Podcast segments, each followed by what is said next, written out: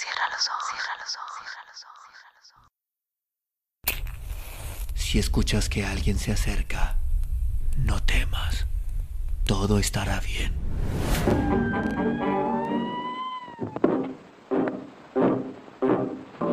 Folks,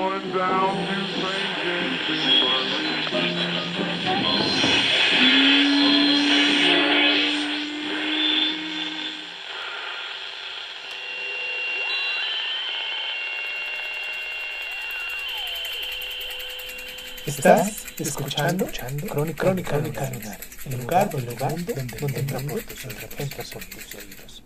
Bienvenido. Baja California Sur. Mitos indígenas de la creación. Pablo L. Martínez. La tradición piruku habla de un gran señor que habitaba en el cielo, llamado Niparaja, quien había hecho el cielo, la tierra y el mar, y que gozaba de poder para cuanto quería.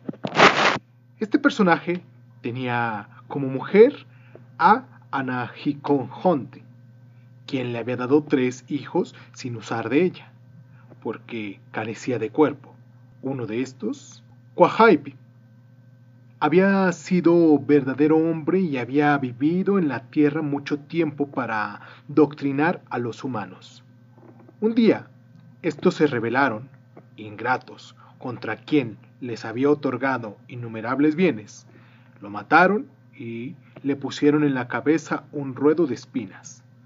Creían que el cielo estaba más poblado que la tierra y que aquella región había habido en remotos tiempos una espantosa guerra, provocando por otro personaje llamado Tuparán, por unos y por otros Bak, contra el supremo Niparaja, que éste había quedado a fin vencedor, por lo que después de quitarle a Tuparán las pitahayas y todas las frutas delicadas que tenían, lo arrojó del cielo con todos sus secuaces, lo encerró en una cueva cercana al mar y crió las ballenas para que lo custodiasen y no lo dejasen salir de la prisión.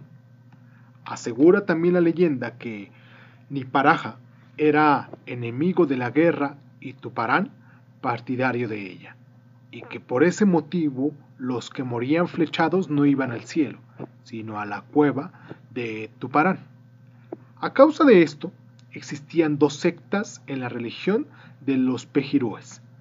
Los que creían en Niparajá era gente circunspecta y dócil a la razón. Los misioneros se valieron de sus propias tradiciones para hacerles aceptar los dogmas cristianos. Los partidarios de Tuparán, por el contrario, eran embusteros, falsos y obstinados en sus creencias.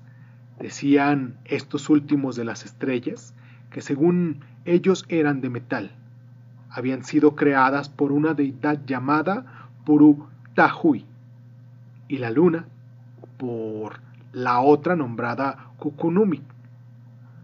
Los Guaycuras daban razón de un espíritu principal llamado Guamongo, que mandaba a las tierras las enfermedades.